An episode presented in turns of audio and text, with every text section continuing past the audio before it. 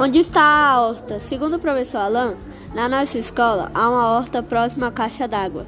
Falou ainda que anos atrás as turmas dos quinto anos participaram de um projeto de ciência com um tema compostagem. Perguntamos para o professor por que não damos continuidade ao projeto.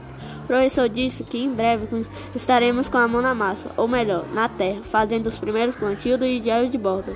Em conversa com as funcionárias da cantina, perguntamos sobre a importância de uma horta para a escola. Elas disseram que seria uma boa alternativa a ser aproveitada na merenda escolar e na educação ambiental.